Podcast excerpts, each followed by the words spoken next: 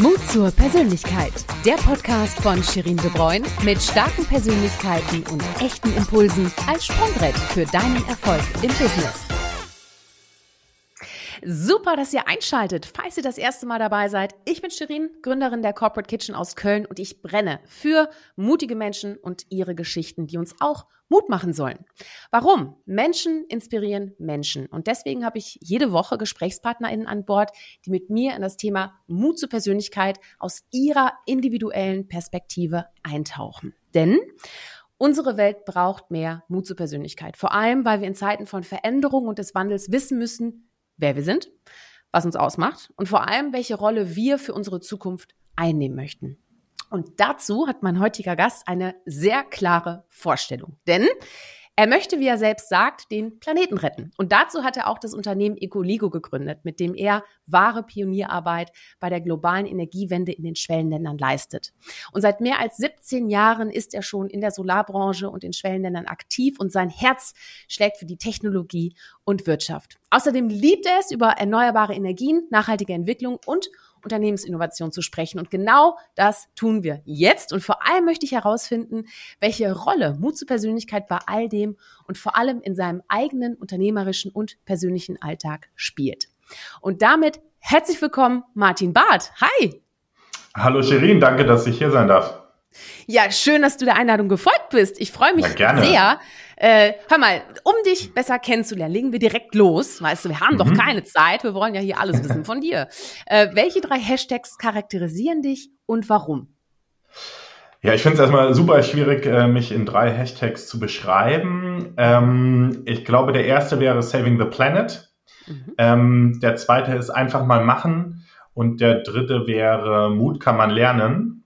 Mhm. Ähm, der erste Saving the Planet, du hast es im Intro schon gesagt, ähm, ich arbeite seit 17 Jahren in der erneuerbaren Branche und ähm, habe eigentlich meine ganze professionelle Karriere darauf ausgelegt, immer irgendwie in einem Unternehmen zu arbeiten, das wirklich was tut gegen den Klimawandel, das ähm, äh, mit erneuerbarer Energien ja auch sehr praktisch irgendwie eine Lösung ähm, an der Hand hat, äh, dagegen was zu tun. Und das ist schon so, was mich auch antreibt. Mhm. Ähm, der zweite, einfach mal machen.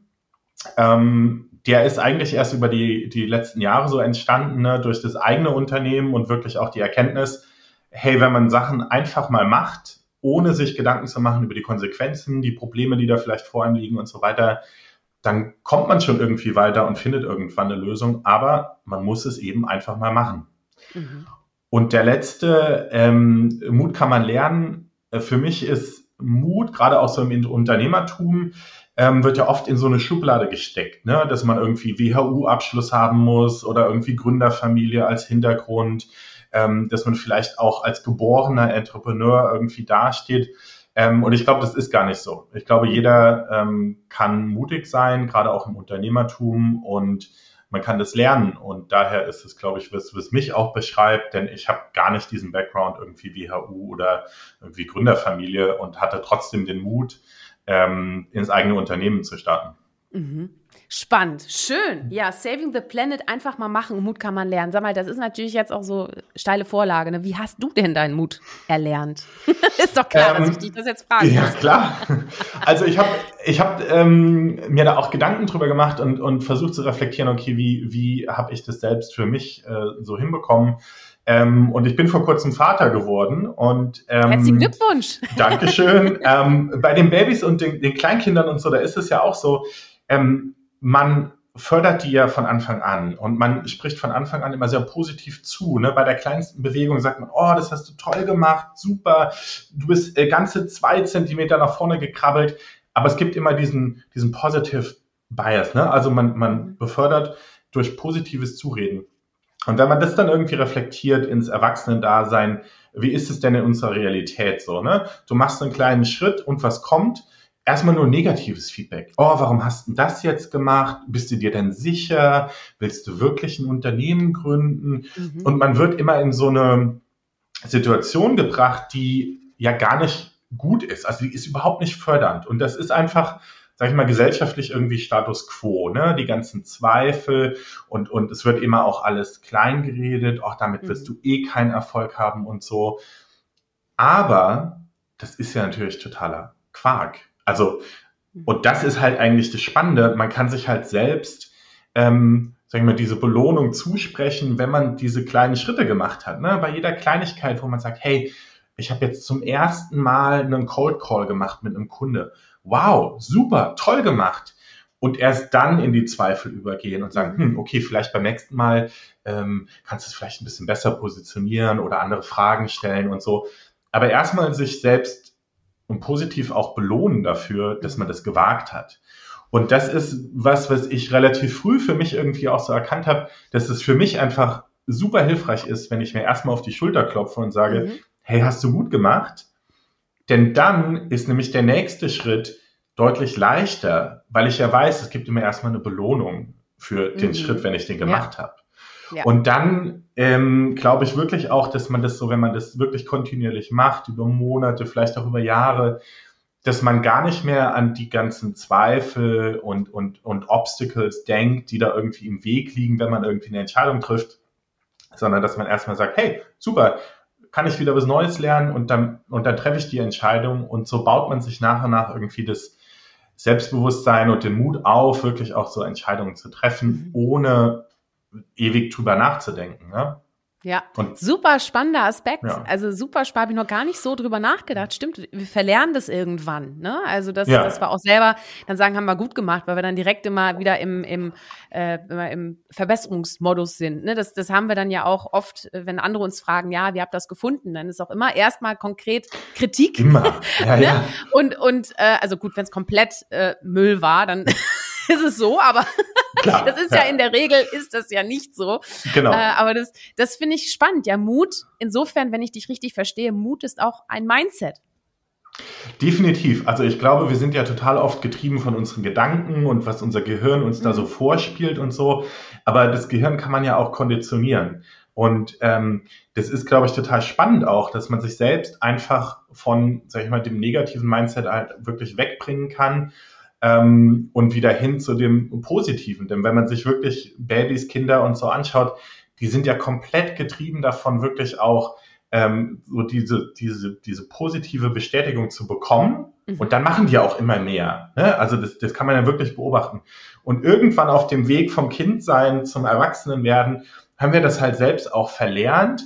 Dabei wissen wir ja eigentlich, das ist es ja, was uns motiviert. Ne? Und ähm, ich glaube schon, dass das ein Mindset ist. Ist natürlich total schwierig in unserer heutigen Gesellschaft. Ne? Also ich glaube, in der Gesellschaft ist einfach Kritik immer ähm, viel präsenter, als es uns gut tun würde. Und auch so dieses, vielleicht auch gerade in Deutschland, ne, das Negative Mindset, immer erstmal so hm, alles schlecht reden und ein bisschen beschweren über jede Situation, bevor man irgendwie auch mal was Positives raussieht, ist ja einfach, ja, Usus. Ja. Hm. Ja, aber sag mal, so, jetzt äh, schwenken wir mal einmal kurz rüber in die Welt der erneuerbaren Energien, denn da bist ja. du äh, gelandet. Äh, wie bist du da gelandet und vor allem warum? Was fasziniert dich daran? Ähm, ich bin da gelandet, weil ich mal äh, Elektrotechnik studiert habe, ganz, ganz mhm. lange her ist das schon gewesen. äh, und habe äh, auch eine Berufsausbildung gemacht zum, zum Elektroniker für Betriebstechnik in so einem dualen Studium ähm, und habe damals ähm, bei den Stadtwerken in Trier, ähm, das ist in der Nähe von meiner Heimat, ähm, einen, einen Job gehabt und, und hatte so die ersten Berührungspunkte und habe damals wirklich ganz technisch so äh, Solaranlagen geplant und mhm. äh, fand das damals eigentlich super spannend und habe gedacht, hm, warum, warum bauen wir denn nicht einfach mehr davon? Also mhm. ähm, so banal das klingt. Ähm, und habe dann ähm, in meinem Master, ich habe so einen Wirtschaftsingenieursmaster gemacht, äh, hatte ich die Möglichkeit nach Australien zu gehen und habe da zwei Jahre gearbeitet für ein Unternehmen, das hat Solar- und Windanlagen ähm, gebaut in netzfernen Regionen. Und das war mir bis dato auch neu. Als Europäer kennt man ja Stromnetz, ne? der, der Strom kommt aus der Steckdose, wie es da so schön auch in der, in der Werbung heißt. Ähm, aber es gibt halt viele Regionen auf der Welt, wo eben der Strom nicht aus der Steckdose kommt, mhm. wo man extra lokal ein Stromnetz aufbauen muss. Und da habe ich erstmal realisiert, äh, wirklich, dass, dass erneuerbare Energien wirklich auch ähm, Mittel zum Zweck sein können, irgendwie den Klimawandel zu bekämpfen. Ne? Und dass es einfach viele Möglichkeiten gibt, die ähm, ja, die einfach noch ungenutzt sind. Und dann mhm. war ich da so ein bisschen angefixt, auch durch mhm. den Gründer, mit dem ich damals zusammengearbeitet habe, Der ähm, hat auch mal den äh, Australian of the Year Award gewonnen, weil er sein Lebenswerk quasi gewidmet hat der, den erneuerbaren Energien und der 100% erneuerbaren Energieversorgung. Und das fand ich schon arg motivierend, einfach zu sehen, okay, man kann echt viel erreichen, wenn man ähm, wirklich an so eine Sache auch glaubt. Ja. Mhm. Und ja. Ähm, das hat mich dann angefixt und dann irgendwie Spannend. meine ganze Laufbahn lang auch begleitet. Ja. Ja, so, und da warst du ja am Anfang, warst du ja auch angestellt, du warst dann ja auch äh, zuletzt auch CTO ne, ähm, ja. äh, eines Unternehmens. Und kannst du denn den Moment oder erinnerst du dich an den Moment, in dem du für dich selber beschlossen hast, ich gründe jetzt? Das war tatsächlich gar nicht so ein, ein Moment. Das war so ein mhm. bisschen mhm. so eine Phase, in der viele Sachen zusammenkamen. Also mhm.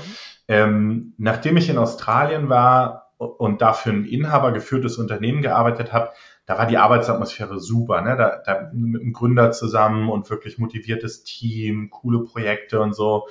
Ähm, und das Unternehmen war, war sehr erfolgreich, wurde dann aufgekauft vom Großkonzern. Und ich bin im Großkonzern gelandet. Und nachdem du irgendwie in einem mhm. 50-Mitarbeiter-Unternehmen ja. warst, wo es top motiviert zur Sache geht, und dann landest du im Großkonzern mit 150.000 Mitarbeitern, das ist so, ähm, du fährst 200 auf der Autobahn und dann haust du mal voll auf die Bremse bis zum Stillstand gefühlt das war sehr, sehr demotivierend und dann habe ich gedacht, nee, ich will unbedingt nochmal irgendwie näher an Projekten arbeiten, näher am Impact und bin zu einem Startup gewechselt nach Berlin, war das CTO, fand es auch super spannend und die hatten ähm, einen Fokus auf Projektentwicklung für Solarprojekte in Ostafrika, fand ich auch super spannend mhm. und dachte, hey, super, da kannst du nochmal wirklich Gas geben.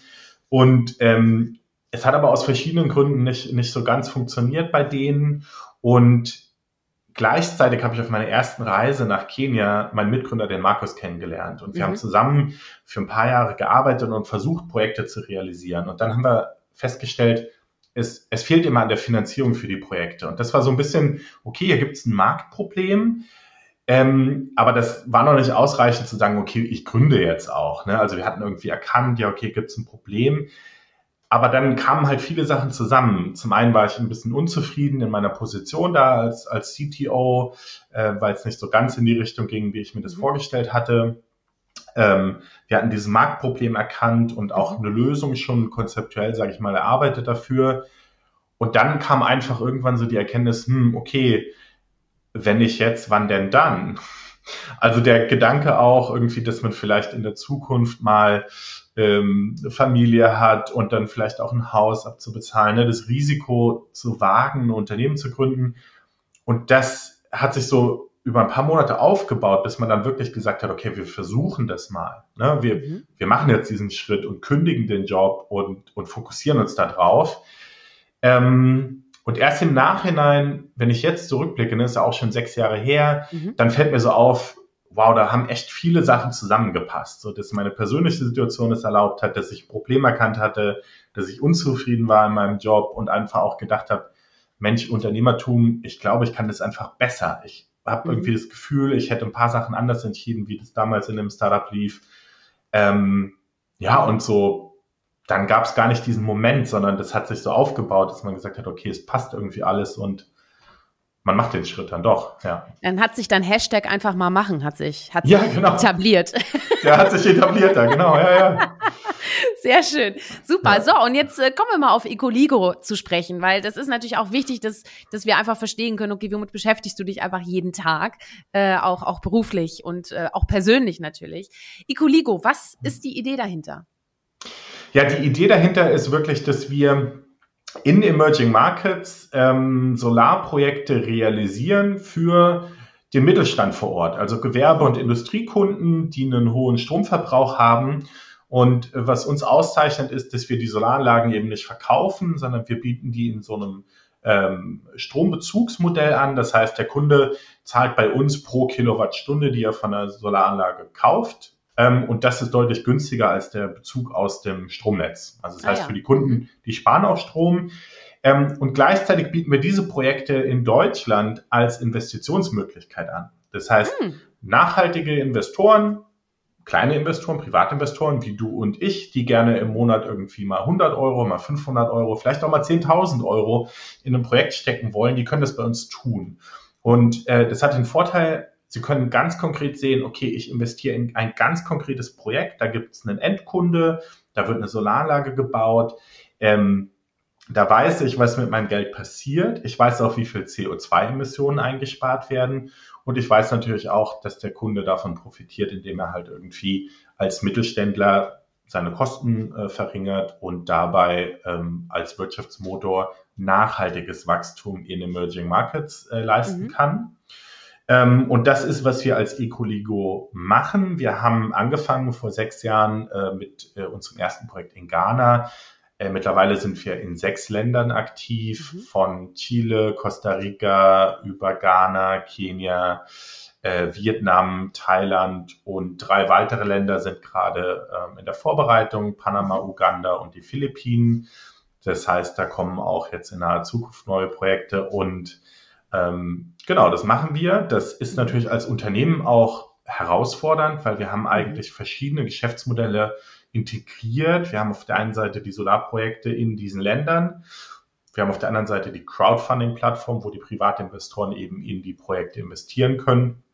Und wenn die Projekte mal gebaut sind, dann kümmern wir uns natürlich auch darum, dass die Projekte weiter laufen. Das mhm. heißt, dass die den Strom erzeugen, dass wenn da mal Reparaturen anfallen, dass wir einen Techniker vor Ort hinschicken und so weiter. Ähm, und das mittlerweile äh, in sechs Ländern. Das ist natürlich herausfordernd, gerade auch, weil wir in jedem der Länder halt Teams vor Ort haben. Mhm. Boah, total spannend. Sag mal, wie, wie motivierst du denn da die, sag mal, privaten Menschen ähm, zu investieren? Also das ist ja auch ein komplexes Thema, ne? Da, ja. da auch die Hemmung äh, zu nehmen, hey, äh, legt euer Geld vielleicht äh, gerade mal nicht in dieses Spendenprojekt, sondern hier könnt ihr noch was fördern und vielleicht sogar noch was rausholen oder auch nicht. Das ist ja dann das unternehmerische ja. Risiko dabei. Wie, wie motivierst du die Menschen? Wie kriegst du sie? Ja, mit, mit, den, mit den beiden Hashtags Saving the Planet und einfach mal machen. Das ist, also wirklich, das ist äh, tatsächlich. Gut, gut so kann man lernen. Ja, ja. Also wir haben, wir haben mittlerweile natürlich einen guten Track Record. Also wir haben mhm. Projekte, die jetzt schon seit fünf, sechs Jahren laufen, mhm. die alle ihre Zahlungsverpflichtungen zu 100 Prozent erfüllen konnten. Mhm. Und das ist natürlich auch der Beweis, dass das funktioniert. Ja. Ähm, was die Investoren aber motiviert, sind eigentlich genau die zwei Dinge. Ähm, zum einen, ich kann ganz konkret in was Nachhaltiges investieren. Ich muss nicht in irgendeinen komplizierten Fonds investieren, bei dem ich irgendwie auch noch drei Prozent Abschlussgebühr an die Bank bezahle und dann mhm. eine jährliche Running Fee von zwei Prozent und irgendwie keiner versteht die Kostenstruktur und mir werden 15 Prozent Rendite versprochen und wenn ich alles nachrechne, komme ich auf zwei Prozent und so, sondern es ist ganz konkret eine feste Verzinsung in einem ganz konkreten Projekt und nur dafür wird das Geld genutzt. Es gibt keine versteckten Gebühren, keine versteckten Kosten und ich habe eine gute Rendite, die natürlich gerade irgendwie im Niedrigzinsumfeld der, der europäischen Situation einfach mhm. spannend ist finanziell. Und das Zweite ist halt wirklich ganz konkret, ich kann mit meinem Geld was Nachhaltiges tun. Ich kann aktiv gegen den Klimawandel kämpfen ich habe hier eine Möglichkeit, eben nicht das Geld auf dem Deutsche Bankkonto liegen zu lassen, wo die Deutsche Bank irgendwelche Rüstungsgeschäfte mit finanziert, sondern ich kann es nutzen, ich kann es in ein konkretes Projekt investieren, bei dem ich genau weiß, da wird aktiv was gegen den Klimawandel getan. Und wenn man sich so umschaut, dann gibt es nicht so arg viele Möglichkeiten, wo mhm. man ganz konkret investieren kann. Ne? Und das ist, was es halt auch spannend macht, weshalb wir auch jedes Projekt einzeln präsentieren und das ist, glaube ich, schon auch für die Investoren einfach spannend zu sehen, okay, da ist wieder ein neues Projekt, wo ist es denn diesmal? Ah, in Vietnam für einen Hersteller von, wir hatten jetzt vor kurzem den Hersteller von äh, ähm, Toilettensitzen. Ähm, wir haben mal irgendwie das Eco-Hotel in, in Costa Rica, wir haben ähm, irgendwie ähm, eine Blumenfarm in Kenia. Also das sind auch spannende Projekte mhm. einfach, die, glaube ich, die Leute eher motivieren als der ähm, ESG-Fonds Nummer drei äh, WK der Deutschen Bank. Irgendwas. Genau, also ja, genau. Mhm. das ist halt mhm. ja, ja, wenig spannend, sage ich mal. Ja, und vor allem, was du schon sagst, also auch, dass man einfach eine sehr deutliche Transparenz hat. Ne? Also einmal über die Kosten, die einen erwarten oder auch nicht. Äh, dann äh, das Risiko wird ja auch transparent gespielt und man Definitiv. weiß genau, wohin es geht. Also das ist ja auch häufig, ne, wenn du dann, weiß nicht, in Fonds investierst oder so, da, da steckt da so viel drin. Du kannst es ja gar nicht mehr wirklich einzeln und da stellt sich ja nicht ein gutes Gefühl ein, weißt du? Außer dass man genau. vielleicht am Ende mehr Zinsen raus hat. Und das ist, sag ich mal, auf da, dann denkt man sich, ach, da geht ja immer noch mehr eigentlich so, ne? Aber ja. wenn man das Gefühl hat, man tut da noch was Gutes dabei. Also ich finde es echt eine richtig äh, super starke Idee. Ist euch die einfach so gekommen? Also habt ihr gesagt, das gibt's noch nicht, das machen wir jetzt? Also wie, wie kommt man auf so eine ja, einfach, einfach, einfach so kam die natürlich nicht. Also der, der Markus, mein Mitgründer und ich, wir haben äh, zusammen, wie gesagt, zwei Jahre in äh, Ostafrika gearbeitet, Kenia, Tansania, äh, auch und auch in Westafrika, in Ghana. Und wir haben damals versucht, äh, Projekte zu realisieren für, für diese Unternehmen äh, und haben eigentlich ähm, realisiert, dass der typisch deutsche Ansatz, der da ist, hey, German Engineering, uh, we do the best quality und so weiter, der bringt halt nichts, wenn mhm. die Finanzierung für die Projekte nicht steht. Und da ist es auch mhm. immer dran gescheitert. Ne? Deutsche Solarunternehmen sind irgendwie da nach Kenia geflogen, haben gesagt, hey, wir bauen die besten Solaranlagen, wir machen das schon seit 15 Jahren in Deutschland. Ja, super, aber ähm, viel zu teuer zum einen und zum anderen braucht der Kunde halt eine Finanzierung, weil er zum entweder das Eigenkapital nicht hat oder es gibt kein Bankendarlehen. Das ist ja anders da vor Ort wie, wie in Deutschland. In Deutschland finanziert jede Hausbank dir eine Solaranlage, wenn du eine bauen willst. Aber in, in Kenia ist es halt noch irgendwie neue Technologie und die Banken hm, sind da so ein bisschen scheu, sage ich mal, das wirklich anzugehen. Und da haben wir halt gesehen, Mensch, man muss die Finanzierung mitbringen. Nur dann ne, wird das Thema der Finanzierung vom Kunde weggenommen. Der Kunde kann sich auf die Einsparungen konzentrieren. Und das war so ein Lernprozess, dass wir über zwei Jahre das, das erkannt haben. Und wir haben halt auch erkannt, der klassische Finanzmarkt, also wirklich äh, große ähm, Investoren wie zum Beispiel eine DEG, die das Auslandsgeschäft der, der KfW macht, der Entwicklungsbank, ähm, die fokussieren sich auf Großprojekte, ne? irgendwie 10 mhm. Millionen Invest, 20 Millionen Invest. Und diese kleinen Projekte für die Unternehmen vor Ort, die sind oftmals nur eine halbe Million oder eine Million. Mhm. Das heißt, da gab es keinen Investor, der sich an diese Projekte herangetraut hat. Und dann haben wir gesagt, Mensch, das ist das Problem. Und ähm, damals gab es in Deutschland schon Crowdfunding. Ein, zwei Plattformen haben das gemacht. Wir hatten selbst im Freundeskreis halt auch viele, die gesagt haben, hey, ich würde gerne irgendwie nachhaltig anlegen. Kennt ihr da irgendwas? Und dann haben wir gesagt, das ist eigentlich, das ist genau das, was man zusammenbringen muss. Dann funktioniert's. Und ähm, ja, das war so ein Lernprozess. Ne? Also hat schon irgendwie eine Zeit gedauert, bis wir das auch realisiert haben. Aber es war wirklich die Erkenntnis irgendwie im Markt und nicht wie sag ich mal, viele andere Startups, die kopieren, was irgendwie in den USA passiert und dann einfach das Gleiche hier in Deutschland machen. Mhm. Ähm, oder, sag ich mal, von der theoretischen Idee her irgendwie was gründen, sondern es war halt wirklich das Problem im Markt. Ja, ja. Gab es denn, also ich meine, das klingt jetzt alles äh, super und auch äh, fluffig, ja, also im Sinne von ja. läuft ja alles, äh, sollte ja, so war sein. total einfach, du. Aber du sag mal, aber aber gab es auch Gegenwind in deinem Klar. Umfeld? Ähm, was, was hast du für Gegenwind erfahren? Extrem viel Gegenwind. Echt? Also ähm, wir haben gerade in der Anfangsphase unser, äh, unsere Idee auch mal in so einen klassischen Businessplan äh, niedergeschrieben und haben bei verschiedensten Businessplan Competitions irgendwie mitgemacht. Und das Feedback war eigentlich immer ähm, vernichtend. Also es war immer tolle Idee, klappt bestimmt super, aber auf gar keinen Fall so, wie ihr das vorhabt. Ähm, ihr nehmt euch viel zu viel vor. Äh, das kann auf gar keinen Fall funktionieren. Kein Mensch der Welt ist bereit, Geld in Emerging Markets zu investieren. Ähm, ihr könnt es niemals schaffen, äh, in so viele Länder zu gehen. Fokussiert euch auf ein Land. Ähm, euch fehlt die Expertise auf der Finanzierungsseite. Also da waren wirklich die Liste der negativen Kommentare zu unserem Geschäftsmodell, die ist lang, die ist sehr, sehr lang. Und das war natürlich alles andere als motivierend. Also es ist genau das, was wir am Anfang des Gesprächs mhm. auch gesagt haben. Ne? Dann steht man vor irgendwie tausend Punkten und ein Stück weit war natürlich irgendwie auch immer was Wahres an den Punkten dran. Ja, das ist viel, was wir uns vorgenommen haben. Ja, wir hatten keine Expertise auf dem Finanzmarkt, wie man irgendwie Finanzprodukte platziert. Ja, wir hatten irgendwie die Challenge, wie managen wir viele Länder auf einmal auch im Team und im Wachstum und so weiter. Also es waren schon alles valide Punkte. Mhm. Ähm, aber natürlich irgendwie ähm, total demotivierend, das alles zu hören. Ne? Und ja.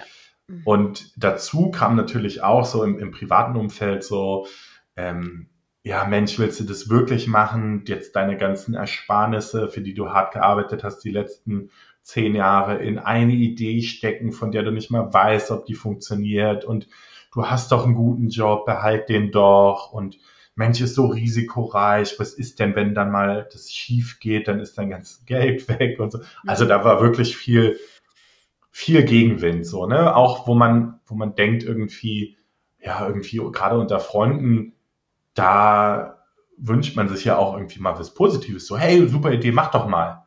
Ne? Mhm. Aber mhm. das ist halt einfach, und man kann das ja auch verstehen, das ist natürlich einfach auch ein Risiko, was man eingeht. Ähm, und, und da gehen bei allen die Alarmglocken an. Und äh, man versucht ja dann auch so aus dem Beschützerinstinkt heraus zu sagen, nee, nee, nee, mach das nicht. Das, das kann auch in die Hose gehen, ne? dass man irgendwie Klar, ja, ja, sicher, aber das ist ja, also ich meine, am Ende, äh, du machst es ja immer noch und es läuft extrem gut, ihr expandiert. Ja. Also da hat dich das ja nicht davon abgebracht. Aber nee. wie reagierst du denn? Wie reagierst du denn, wenn dir jemand sagt, äh, du schaffst das nicht?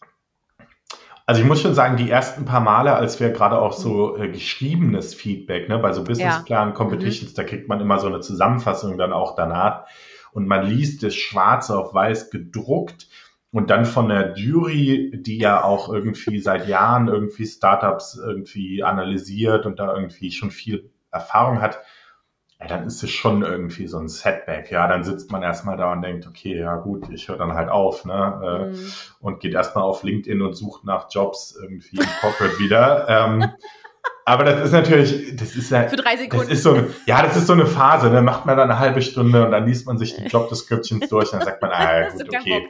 Ja. Ah, habe ich auch keinen Bock drauf, ja. Und dann ist es aber so, das ist natürlich einfach in dem ganzen Feedback, da steckt schon immer was drin und die ganzen Punkte sind dann auch hilfreich, dass man sich überlegt, okay, stimmt, da haben wir keine Erfahrung, wie können wir das angehen? Und ähm, dann das Ganze halt einfach ja, wieder versucht, in, in, in ein großes Learning zu packen ja, und, ähm, und weiterzumachen. Also das ist, ne, dieses einfach mal machen ist auch vielleicht so einfach mal weitermachen, trotz der ganzen negativen Punkte, weil natürlich ist es so, gerade wenn man Unternehmen gründet, ähm, hat man keine Ahnung von gar nichts im Endeffekt. Das ist halt einfach so. Und je mehr man aber sich damit auseinandersetzt, umso mehr baut man halt das Wissen auf, auch auf und umso mehr weiß man, ähm, wie, das, wie das passiert. Und mittlerweile sind wir halt auf dem Finanzmarkt und der Platzierung von Finanzprodukten auch Experten und kennen uns im Detail in der ganzen Gesetzgebung aus, ähm, weil wir uns damit auseinandergesetzt haben mhm. über Jahre. Ne? Und das ist halt einfach so, ich habe auch mal irgendwo gelesen, man braucht irgendwie 17.000 Stunden Arbeit an irgendwas, um ein Experte in irgendwas zu werden, ne? Mhm, mhm. Ich habe ja, 20.000 irgendwie im Kopf gehabt. Oder so, ja, also aber so eine ich Zahl, kann mich ne? Ich weit erinnern, damals so, Gott, okay, alles klar, zehn Jahre oder so. Ja, es ist, äh, es ist auf jeden Fall extrem viel. Ja. Aber natürlich, wenn du Experte in irgendwas werden willst, mhm. dann denkst du ja nicht über die 17.000 Stunden nach, sondern mhm. dich interessiert das Thema und du fängst an. Und ja, ja. irgendwann hast du 100 Stunden, irgendwann hast du 1000 Stunden und irgendwann Ne? Und dann, und das ist eigentlich so die Denkweise, die einem dann auch weiterhilft, diese tausend Probleme, die man hat bei einer Unternehmensgründung, halt nicht als ein Riesenproblem zu sehen, sondern halt aufzustückeln und zu sagen, hey, okay, Problem A, das gehe ich jetzt mal an. Und dann ist es nach drei Wochen gelöst und dann geht man halt das nächste Problem an. Und nach und nach und dann, ne, wenn man auch wieder diesen positiven Belohnungsgedanken ähm, sich selbst halt gibt, sagt man, nach drei Monaten Recap, okay, super, guck mal hier, von meinen 15 Problemen, die ich hatte, habe ich äh, fünf gelöst. Mhm. Aus den anderen zehn sind irgendwie jetzt 150 geworden, aber ich habe ja nicht fünf gelöst, so, ne? Und man kommt halt weiter. Und das ist halt aber auch das, ähm, woran, glaube ich, viele, viele Gründer irgendwie auch scheitern, weil man, weil man die Probleme nur vor sich herschiebt und dann kommst du natürlich nicht weiter. Und dann sind es irgendwann auch zu viele und dann bricht man halt ab irgendwie ja. so. Ja, aber man muss das einfach irgendwie sportlich sehen. Ja, ja. ist ja auch mal leicht gesagt, klingt so ein bisschen banal jetzt. Ja. Nee, nee, aber das ist ja deine Erfahrung, weißt du? Also ähm, ich habe dich ja auch im Vorgespräch gefragt, ob du sowas wie, wie Zweifel kennst. Und du hattest eine sehr klare Antwort. Nämlich. Naja, also. Sie ist also, doch nicht mehr so klar. Ja, naja, also. ja, man ich, denkt aber also, drüber nach, ne? Das ist, äh, ja, hat, also, hat man die oder hat man sie nicht? Ne? Ich habe mittlerweile keine Zweifel mhm. mehr. Also wenn mir einer sagen würde, ähm, du musst jetzt dein Business aufhören und musst morgen irgendwie einen Coffeeshop äh, betreiben und äh, mhm. Barista sein, dann hätte ich keine Zweifel, dass ich das hinbekomme. Obwohl ich keine Ahnung davon habe, außer dass ich gerne Kaffee trinke. Mhm. Warum? Weil ich halt über das Gründen und das einfach mal machen jetzt auch das kann und, und weil ich weiß, okay, vor sechs Jahren konnte ich das halt noch nicht. Ich hatte keine Ahnung von Unternehmertum, von Gründen, von Gesellschafterverträgen, von Venture Capital, von Finanzierungsrunden. All das und das kann ich jetzt. Und weil ich es kann, habe ich halt gelernt, okay, ich kann auch alles andere. Also überspitzt. Ja, dieses Selbstvertrauen ne? auch. Ne? ne? Also genau. mhm. klar, ähm, ich würde vermuten, die erste Woche würden die Gäste sich bei mir beschweren im Coffeeshop, dass der Kaffee nicht schmeckt. Ähm, aber dann, dann ab der zweiten Woche wird es vielleicht gut laufen. Ja, keine Ahnung. Aber ich glaube halt wirklich, das ist so, wenn man das einmal durchlaufen ja, ja, ja, hat, dass man ein komplett neues Thema sich komplett von Anfang bis Ende angeeignet hat, da traut man sich das bei fast jedem neuen Thema auch wieder zu. Ne? Ähm, und das ist ähm, eine super Sache, weil dann hat man gar keine Angst mehr vor, was einem so im Leben passieren kann, weil man einfach sagt, na gut, wenn es halt scheitert, mache ich halt irgendwas anderes.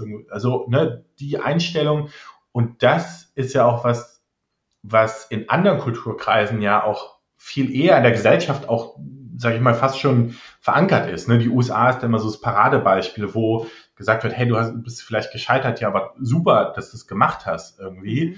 Und die, die gescheitert sind, die haben ja so viel daraus gelernt und das ja. ist halt in Deutschland einfach noch nicht so, ja, in der Gesellschaft halt noch nicht drin, würde ich mal ja, sagen. Ja, glücklicherweise wird die Gesellschaft auch immer diverser. Deswegen, ich, ich ja. hoffe einfach, dass sich das auch in Zukunft äh, deutlich ändert. Äh, weil, äh, ganz ehrlich, ist doch großartig, wenn man schon Menschen um sich hat, die auch schon richtig auf die Nase geflogen sind, weil die genau wissen, wie sie auf die Nase geflogen sind und was sie besser machen können. Ne? Also das ist ja eine ganz wertvolle ganz wertvolle Sache. So, jetzt kommen wir zum Thema Mut zur Persönlichkeit, weil ich wollte einfach ja. mal fragen, weil es passt so schön und du hast schon so viele Stationen und auch deine Learnings auch schon äh, uns mit uns geteilt.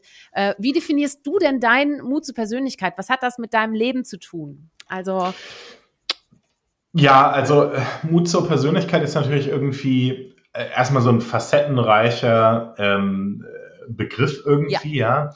Ähm, ich glaube, ich glaube, für mich ist halt Mut zur Persönlichkeit ähm, die Chance, dass jeder ähm, den Mut haben kann, seine eigene Persönlichkeit, seine eigenen Ideen, seine eigenen Träume, äh, waghalsigen Geschäftskonzepte und so weiter irgendwie auch in die Welt umzusetzen, wenn man, wenn man sich den Mut zur eigenen Persönlichkeit halt auch gönnt, sage ich mal, und dann irgendwie was daraus macht. Also ich glaube halt, ähm, man, mh, hm, wie gesagt, ne, man, wenn man einfach mal macht und Mut kann man lernen, dann, dann kann man sich das halt einfach selbst aneignen. Und ich glaube halt, ähm, mit der, ähm, mit der eigenen Persönlichkeit ist man vielleicht wirklich dann in der Situation, wenn man den Mut hat, seinen Ideen ähm, nachzugehen, seine Geschäftskonzepte irgendwie zu verfolgen,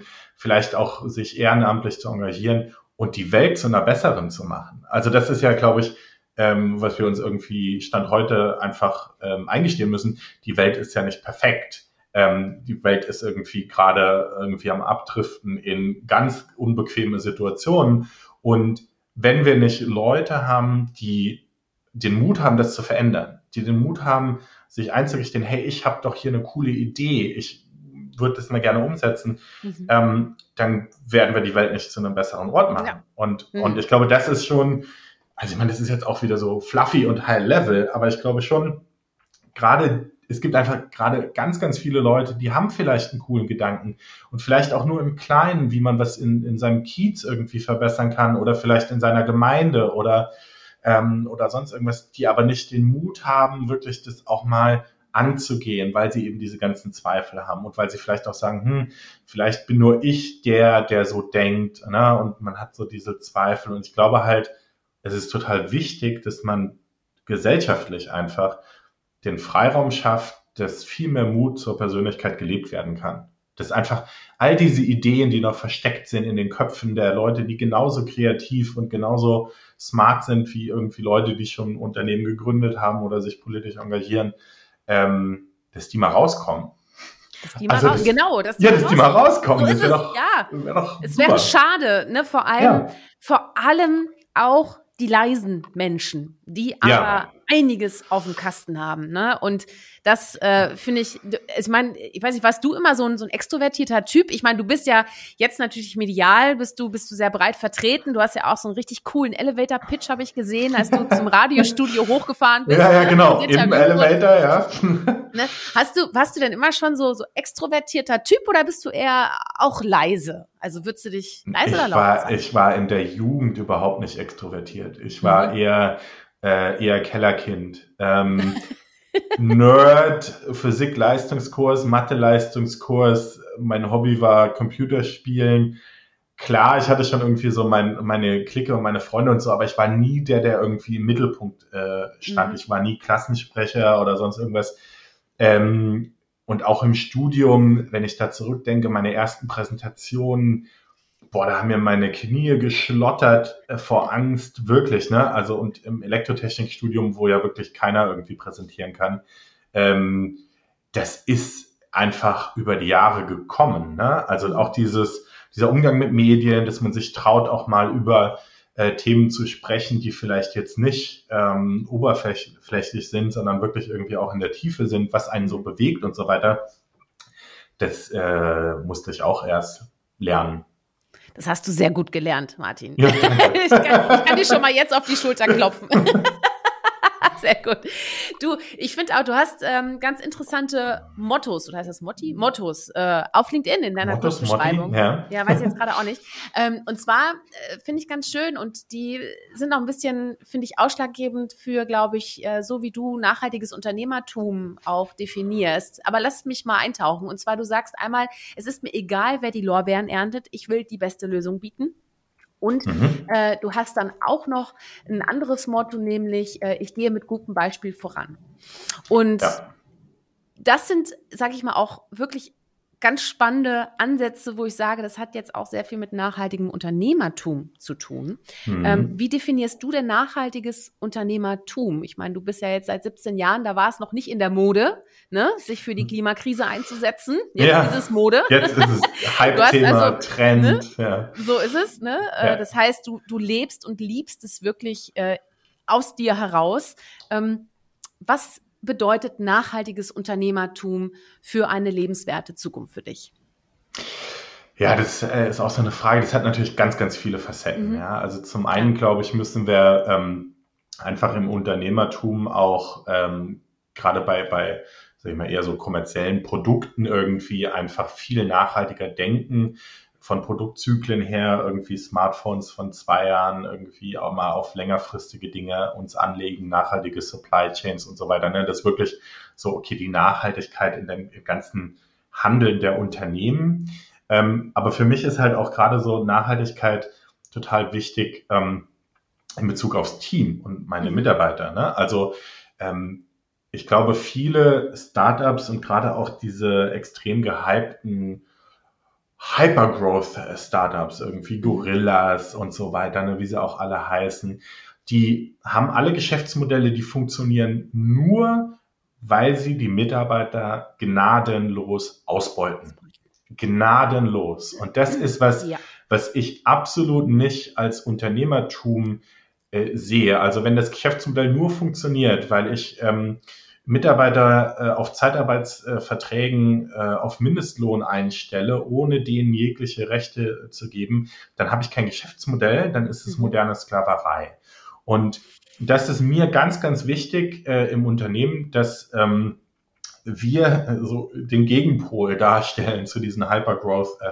Es gibt ja diese Zebra-Bewegung, ne? Mhm. dass man eben nicht alles tut, um schnellstmöglich zu wachsen, sondern dass man versucht, einen Kompromiss zu finden äh, zwischen Wachstum, der natürlich unternehmerisch auch die Nachhaltigkeit des Unternehmens ähm, äh, bedeutet, indem man halt Gewinn erzielen kann ne, und mehr Gewinn und das Unternehmen sichert, aber eben auch darauf achtet, okay, die Mitarbeiter sollen eine gute Zeit haben auf der Arbeit. Und ähm, das ist für mich wirklich auch nachhaltiges Unternehmertum.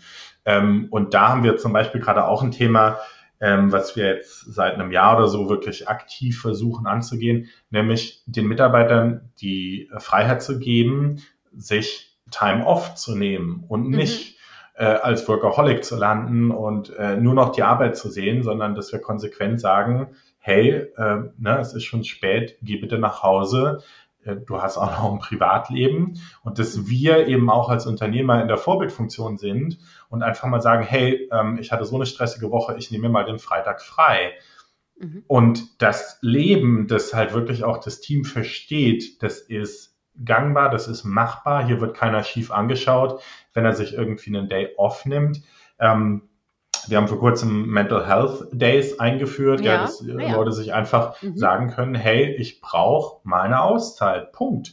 Mhm. Ähm, das ist kein Urlaub, da muss keiner irgendwie einen Urlaubstag für opfern, sondern das ist halt um gesundheitliches Wohlergehen der Mitarbeiter sicherzustellen. Und ich glaube, das ist für mich eine der wichtigsten ähm, Learnings auch als Unternehmer, dass es extrem wichtig ist, Nachhaltigkeit auch für die Mitarbeiter zu denken. Denn für die ist es in Anführungsstrichen halt nur ein Job. Und ähm, damit die lange dabei sind, müssen die halt auch sagen wir, nachhaltig ähm, irgendwie äh, arbeiten können. Und da ist so Wellbeing und, und, und Mental Health und ähm, das alles ein extrem wichtiges Thema. Ähm, und da versuchen wir schon auch als Vorbilder halt wirklich das, das zu leben und ähm, sprechen auch mit unserem Leadership-Team ganz offen darüber, dass auch ähm, die als Leadership-Team das bitte leben, dass das Team darunter das auch ja. sieht, erkennt und einfach ohne irgendwie mit der Wimper zu zucken sagen kann, hey, morgen, I'm not coming ja. to work. Ja. Ohne dass jemand schief guckt, ne? Und sagt, ach genau. ja, Hast du ja, so, genau. Geht's dir nicht, ne? So, ja, ja oder ähm, ähm, heimlich in so eine Strichliste führt und dann ja, doch genau. reportet, ah, der und der und dann wird einem das zehnmal. Gespräch, genau. Genau, das ist natürlich, da muss man, muss man ja natürlich auch aktiv ne, dafür sorgen, dass das dass eben keiner das macht, dass die, die Kultur, die man da auch sich wünscht fürs mhm. Unternehmen, dass die nachhaltig auch implementiert wird, ne? Weil mhm. oft sind ja so Dinge, ja, ja, dann hast du drei Leitwerte an der Wand hängen mhm. und so und keiner lebt's. Aber es muss ja natürlich gelebt werden, sonst funktioniert es. Ja, und dann ist es ja auch nochmal, also ich finde ich finde, ich finde das großartig, weil ich meine, du belegst ja, dass äh, Nachhaltigkeit, also menschliche Nachhaltigkeit, die du ja auch ja. betreiben und, und fördern möchtest, dass das kein Softskill ist oder irgendwie was, was man so abtun muss, sondern im Endeffekt wirklich erfolgsentscheidend auch fürs Unternehmen und für die Nachhaltigkeit eines kompletten Unternehmens. Ne? Und ähm, meinst du, da kommt jeder mit klar? Also jeder, jede Mitarbeiterin, komm, kommen die da alle mit dieser Freiheit klar? Oder äh, suchst du dir schon auch Persönlichkeiten raus, die auch selbstbestimmt arbeiten können? Oder wie? Also ich glaube, ähm, bei uns ist es gerade noch mal irgendwie ein ganz spezielles Thema. Also wir haben, mhm. ähm, wir haben übrigens ein Etappenziel erreicht. Wir haben jetzt 50 Prozent Frauenquote im ganzen Unternehmen und 50 Prozent auch im Leadership-Team. Ähm, das hatten wir schon ein bisschen länger, aber jetzt auch im Unternehmen, was natürlich super positiv ist. Ähm, aber wir haben auch 17 Nationalitäten äh, wow. unter unseren äh, Mitarbeitern und ähm, wir sind, wie gesagt, in sechs Ländern aktiv, plus Deutschland als, als Hauptstandort irgendwie in Berlin. Und da gibt's schon den, den äh, irgendwie Clash of Cultures. Ne? Also ähm, was bei uns jetzt irgendwie auch en vogue ist, dass man sagt, hey, man nimmt diesen äh, Gedanken auf, nachhaltige äh, irgendwie Mitarbeiterführung und, und gibt den Freiraum. Das ist halt in anderen Kulturen nochmal ganz, ganz anders. Also mhm. ähm, in Südostasien zum Beispiel gab es dazu auch das Feedback, hm, why is everyone taking so much leave? Ja, uh, two weeks is sufficient. Ja, weil in deren Kultur zwei Wochen Urlaub im Jahr ist halt ausreichend.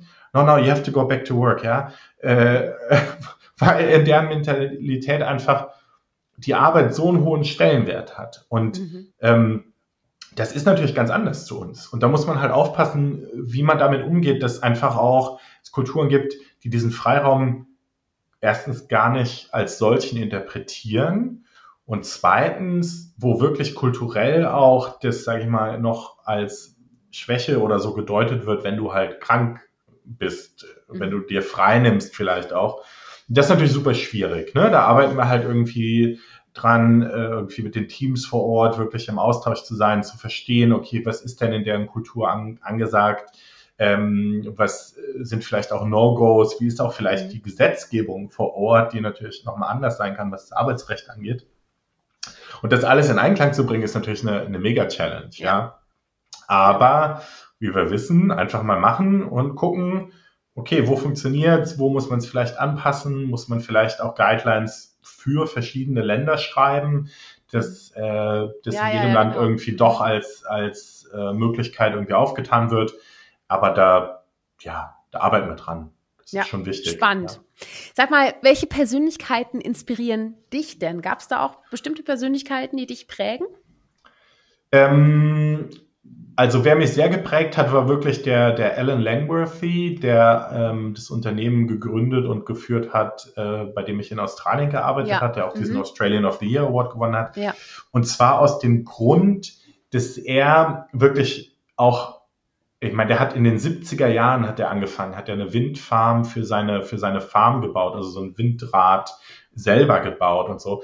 Der war sowas von Pionier und hat immer dran geglaubt an die erneuerbaren Energien und hat es wirklich mit Leidenschaft gelebt und der hat auch das Unternehmertum gelebt mit dem Bewusstsein, dass halt die Mitarbeiter irgendwie das, das Kernasset eines jeden Unternehmens sind. Und der hat mich so stark gefördert, äh, auch in, in meiner Karriereentwicklung. Das war schon sehr eindrucksvoll. Mhm. Und zeitgleich hat er auch sein persönliches Leben sehr ausgelebt und hat, glaube ich, wirklich den Spagat geschafft zwischen ein gutes, solides Unternehmen aufbauen, ohne dass er irgendwie alles dafür sacrificed. Mhm. Ähm, und das finde ich bis heute immer noch total beeindruckend, weil ähm, wenn man es vergleicht auch mit so den anderen Hypergrowth-Startups und so weiter, das ist ja alles nicht gut, auch für die Gründer, die da persönlich drin stecken. Das ist, glaube ich, alles überhaupt nicht die, nachhaltig, gesund und sonst Die Abbrennrate irgendwas. ist da auf jeden ja, Fall sehr das, hoch, ne?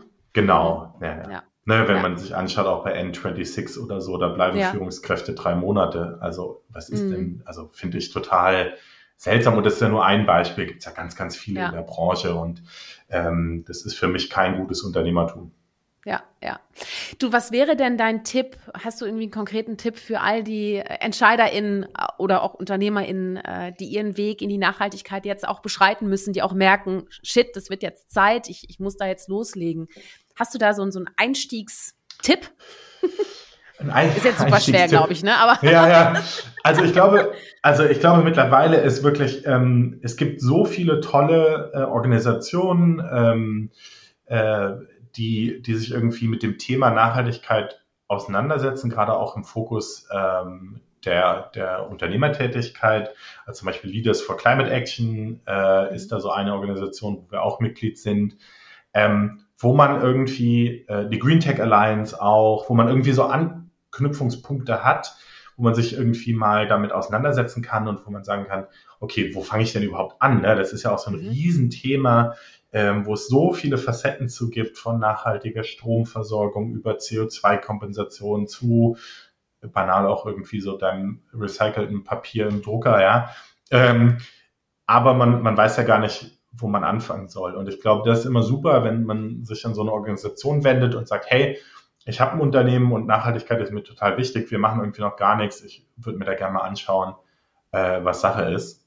Mhm. Ähm, das wäre so mein Tipp, da einfach mal zu gucken, weil man muss das Rad heute einfach nicht mehr neu erfinden. Es gibt mhm. irgendwie Lösungen zu allen Problemstellungen. Äh, man muss sie halt nur finden. Ja, und das ist äh, tatsächlich anders, wie als äh, ich vor 17 Jahren irgendwie angefangen habe in der, in der erneuerbaren Branche. Mhm. Da war das ganze Thema CO2-Kompensation und Nachhaltigkeit und so. Das gab es alles noch gar nicht. Also wenn ja. man sich da hätte informieren wollen, da gab es nichts zum Informieren. Mhm. Ne? Mhm. Das ist ja. mittlerweile ja zum Glück, zum Glück anders. Zum Glück hat sich das geändert. Apropos Energie, sag mal, äh, was gibt dir denn am meisten Energie? Weil du vergibst ja auch sehr viel. Apropos ähm, Nachhaltigkeit, weißt du? was, was mir am meisten Energie gibt, ist wirklich die Tatsache, dass ich weiß, dass ich mit meinem täglichen Arbeiten ähm, meinen Beitrag leisten kann im Kampf gegen die Klimakrise. Und das ist jetzt nochmal besonders wichtig für mich, seit ich halt Vater geworden bin, weil mhm. das verändert einfach die ganze Sichtweise auf die Welt. Äh, man hat ganz andere Prioritäten.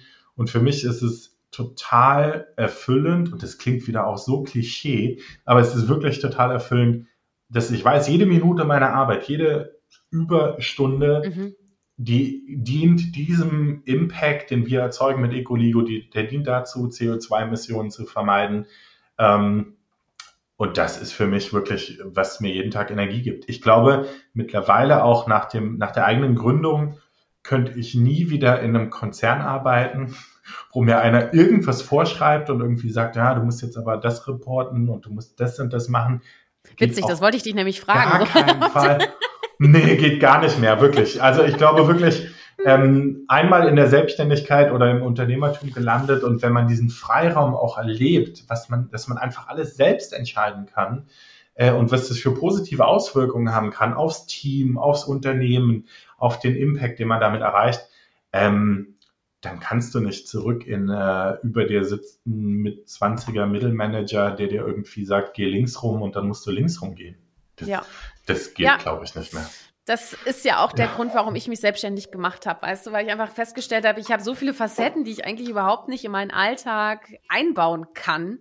Deswegen ja. muss ich mir jetzt einfach ein neues Gerüst bauen. Ja, stand ja nicht in deiner Job ne? Description, ne? Also so, dann, ja, ne? wenn es ja. da nicht als Bullet Point aufgelistet ist, dann hast du halt Pech gehabt. das passt da halt nicht rein, ne? So ist es. Du hör mal, ich, äh, wir sind allmählich äh, allmählich kommen wir zum Ende unseres Gesprächs. Und es gibt kurz vorm Finale, schade, gibt es, schade ne? Ja, die Zeit ja. verfliegt auch so schnell. Auf jeden mal, Fall. Ähm, und äh, es gibt äh, immer äh, traditionell ein Feuerwerk, was ich aber hier einfach mal als Trommelwirbel ähm, an, announce jetzt. Ja, und ich pfeffer dir einfach ein paar Sachen entgegen und du pfefferst zurück. Okay. Du wirst gleich merken, wie es läuft. Sofort. Okay, okay, okay. okay, also wir fangen mal langsam an. Berge oder Meer? Mehr. Halb voll oder halb leer? Halb voll. Geplant oder Trial and Error? Trial and Error. Bitten oder um Vergebung bitten? Äh, um Vergebung bitten. Weißt du, worauf ich hinaus wollte, ne? Ja, ja, ja. ja, ja. ja. Äh, gründen oder investieren? Äh, gründen und dann investieren. Okay, ja. Erde, also unser Planet Erde oder das Universum? Erde. Ich mag's ja. hier. Weißt du, wa warum ich drauf gekommen bin? Weil du auch mal gesagt hattest in einem Interview, dass du dich sehr gerne mal mit Elon Musk und Jeff Bezos äh, treffen würdest. Ja. Oder einen Kaffee trinken oder so. Und ja. um ihnen zu erzählen, dass sie ihre ganze Kohle doch mal bitte in den Planeten stecken sollten und dann hätten sie immer noch genug, um zum Mars zu fliegen. Ja, also ich finde dieses, äh, dieses äh, Race irgendwie zum Mars und so, auch diese Weltall-Ambitionen, äh, finde ich so fehl am Platz. Das, das stößt mir echt sauer auf. Wirklich. Also, das finde ich alles nicht gut. Steckt das Geld hier in unseren tollen Planeten, der so schöne Flecken hat. Äh, hier gibt es so viele Probleme, die irgendwie gefixt werden müssen und die hätten ja wirklich die finanziellen Mittel, da was zu tun. Das fuchst mich echt, dass die da so in den Weltall fliegen. Ja. Aus Spaß. Ne? Aus Spaß, ja. ja. Zurück zum Feuerwerk. Sicherheit oder Risiko? Äh, Risiko. Denken oder machen? Machen. was, ist denn dein, was ist denn dein Lieblingsdrink? Äh, Kaffee tatsächlich. Ja, ehrlich? Wirklich? Ja, Kaffee. Ich trinke den ja. ganzen Tag über Kaffee. Ja, ja ich auch. Ja. Jetzt auch als, in dem Moment. als halber Holländer ist es irgendwie, liegt es äh, ja. den Genen. Da haben ja. wir ja auch eine große Gemeinsamkeit, ne? Weil ja, du bist ja auch halber Holländer, äh, also Niederländer, ich äh, auch ja. halbe Niederländerin. Also von daher, ich merke das schon, wir sind total auf einer Wellenlänge hier. Ja. Jetzt, jetzt muss ich fragen, sind wir auch auf einer Wellenlänge beim Lieblingsessen? Was isst du denn gerne? Ui, ich ähm, grille total gerne. Mhm. Ähm, mhm. Habe ich ein Lieblingsessen? Ich glaube tatsächlich nicht, dass ich ein Lieblingsessen habe. Ich koche einfach sehr gerne. Ja. Äh, aktuell Spargelsaison, ja, oh. also kann ich jedem nur empfehlen. Ähm, aber ein Lieblingsessen? Nö. Nö, ich hast du nicht. einfach echt. Querbeet. Ja. ja. Hm. Super. Äh, hast du einen Lieblingsort, den du uns verraten möchtest? Lieblingsort? Ui. Ähm, also ich hätte jetzt gedacht, da käme jetzt direkt irgendwas aus den Niederlanden raus. Hör mal, was ist denn da kaputt jetzt? Oh. nee. Ähm, nee. Ich bin immer, ich bin äh, ähm, die Galapagos-Inseln. Oh, ich hatte wow. mal das okay. Vergnügen, dass ich ähm, für die Arbeit, um eine Solaranlage zu planen, auf den Galapagos-Inseln äh, dorthin gereist bin.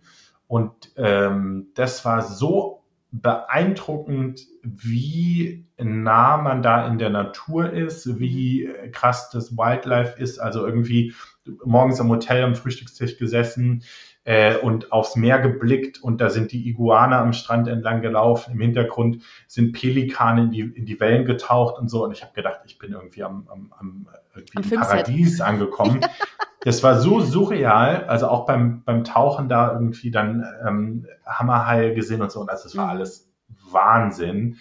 Das hat mich echt äh, krass beeindruckt. Ja, ist natürlich irgendwie ja. schwer dahin zu kommen, aber mhm. ähm, wenn man es nicht schafft, dann kann man immer irgendwie ähm, an die holländische Küste fahren, das ist auch schön. so nämlich. Ein Freund von mir ist gerade auch auf den Galapagos-Inseln, jetzt gerade in diesem Moment. Und äh, er äh, war auch schon im Podcast, das ist der Nikolai Müller. Der macht auch ah. immer so ganz verrückte, äh, ganz verrückte Reisen. Äh, großartig. Also bei ihm auf Facebook, glaube seine Bilder sind auch alle öffentlich. Großartig. Also was man da an Artenvielfalt auch sieht. Ne? Der war jetzt mhm. irgendwie auch mit Rochen und Hammerhaien tauchen und so. Also wirklich äh, abgefahren. Ja. ja. Du, äh, welcher Song darf dann bei dir auf der Playlist aktuell nicht fehlen? Puh. Hörst du überhaupt Musik? Ja, ich höre ich hör Musik, aber ich höre äh, tatsächlich immer ähm, querbeet. Also da ist bei mir auch alles dabei, von den mhm. 80s Rock Anthems äh, bis hin zu irgendwie Lounge-Musik, die im Background irgendwie plätschert. Deswegen kann ich dir gar nicht so einen Song irgendwie sagen. Also ich bin jetzt nicht der, der irgendwie zur Motivation hingeht und sagt, hey, jetzt aber den Song und dann hört man den dreimal im Repeat und dann ist der mhm. Tag ready. So, ähm, nee, ich höre da, ich habe keinen Favorite Song im Moment. Ja, das macht ja nichts, ne? Bei jedem, jedem Tierchen sein Pläsierchen ist bei mir auch so. Ich habe ab und zu, wenn ich ähm, zum Beispiel meinen eigenen Newsletter schreibe, dann ähm, höre ich äh, Awards Ceremony Musik. Kennst du? ist auch gut, ja, ja. Dieses Film, ja, dieses cineastische, dieses Helden-Epos ähnliche, ja, ja. ne? So, dann komme ich so richtig schön in den Kommst du in den Flow. Ich, ja, ja, genau. Das, äh, den Trick habe ich mir von meinem Mann abgeguckt. Der macht das dann immer, wenn er an Präsentationen arbeitet. Großartig, ja. Du, ja. hör mal, Feuerwerk ist äh, geschafft. Wir kommen jetzt äh, zum very final Digestiv sozusagen. Und äh, das ist eine Frage, die ist äh, mir persönlich sehr, sehr wichtig, weil sie mhm. ja auch mhm. der Grund ist, warum ich diesen Podcast tue, denn ich möchte erfahren, warum braucht unsere Welt Mut zur Persönlichkeit? Martin, du bist dran. Ähm, ja, weil die Welt eben nicht ein perfekter Ort ist und weil wir so viele Ideen, Gedanken, Träume, Vorstellungen, Geschäftskonzepte, was auch immer in den Leuten drin haben, die eben noch nicht den Mut haben, damit rauszukommen. Ne? Also wir haben es im Gespräch schon irgendwie gesagt. Ich glaube, es ist super wichtig, dass wir den Leuten irgendwie so ein bisschen auch Vorbild sind und dass sie erkennen, hey, das ist auch ein ganz normaler Dude, der hatte irgendwie auch Zweifel, der hatte total viele Obstacles und der hat einfach Schritt für Schritt das trotzdem gemacht. Das kann ich auch. Und damit das ganze Potenzial heben, was da in den Köpfen noch drin steckt und äh, damit die Welt zu einem besseren Ort machen können. Das wäre doch super. Das wäre super. Vielen Dank, Martin. Ich danke dir für deine Zeit und ich wünsche dir ganz viel Erfolg und Beharrlichkeit ne, auf deinem ja, Weg, danke. den Planeten zu retten, auch mit deinem Team. Du hast mich wirklich inspiriert mhm. äh, und damit bin ich äh, sicher nicht alleine. Ich danke dir für deine Zeit und dass du die Geschichte mit uns geteilt hast. Möchtest du noch irgendwas loswerden, Martin? Am Ende. Haben wir irgendwas vergessen? Am Ende. Nee, ich glaube, wir haben alles besprochen. Vielen Dank auf jeden Fall auch für die tollen Fragen. Es hat super viel Spaß gemacht. Ähm, viel Erfolg auch dir mit deinem Podcast und ähm, ja, für alle, die Interesse haben, checkt Ecoligo aus und guckt, ob ihr nicht vielleicht selber aktiv werden wollt im Kampf gegen die Klimakrise, denn das ist leider die größte Herausforderung, die wir da vor uns haben. Yep. Und wir verlinken natürlich auch Ecoligo im Blogartikel. Also ihr findet da auch nochmal äh, ein paar starke Zitate aus dem heutigen Gespräch unter mutzupersönlichkeit.de. Und damit ein herzliches Danke auch an alle, die uns zugehört haben ja, kommt vom Denken äh, ins Machen, ne? Schritt für Schritt. Hashtag einfach mal machen. Hashtag Save the Planet und Hashtag äh, Mut kann man lernen. Großartig, passt alles wunderbar. Könnte quasi mein Schlusswort sein. Wenn es euch auch gefallen hat, äh, liked äh, sehr gerne, bewertet sehr gerne und empfehlt auch sehr gerne Menschen, wo ihr denkt, ach, die können auch so ein Portionchen Mut zur Persönlichkeit ganz gut vertragen. Schaltet nächsten Freitag wieder ein und in diesem Sinne seid mutig, zeigt Persönlichkeit, eure Shirin. Cheers! Cheers Kaffee! Cheers! Hol dir deine Portion Mut zur Persönlichkeit. Alle Folgen zum Podcast findest du unter www.mutzupersönlichkeit.de als Video bei YouTube und bei allen gängigen Podcastdiensten.